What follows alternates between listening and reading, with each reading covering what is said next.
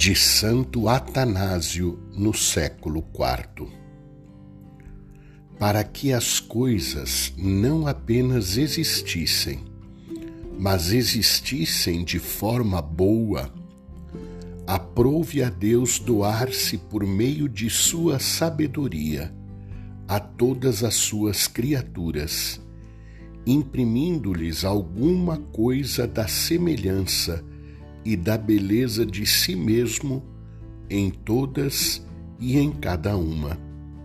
Deste modo, tornou claro serem todas as criaturas ornadas de sabedoria e obras dignas de Deus.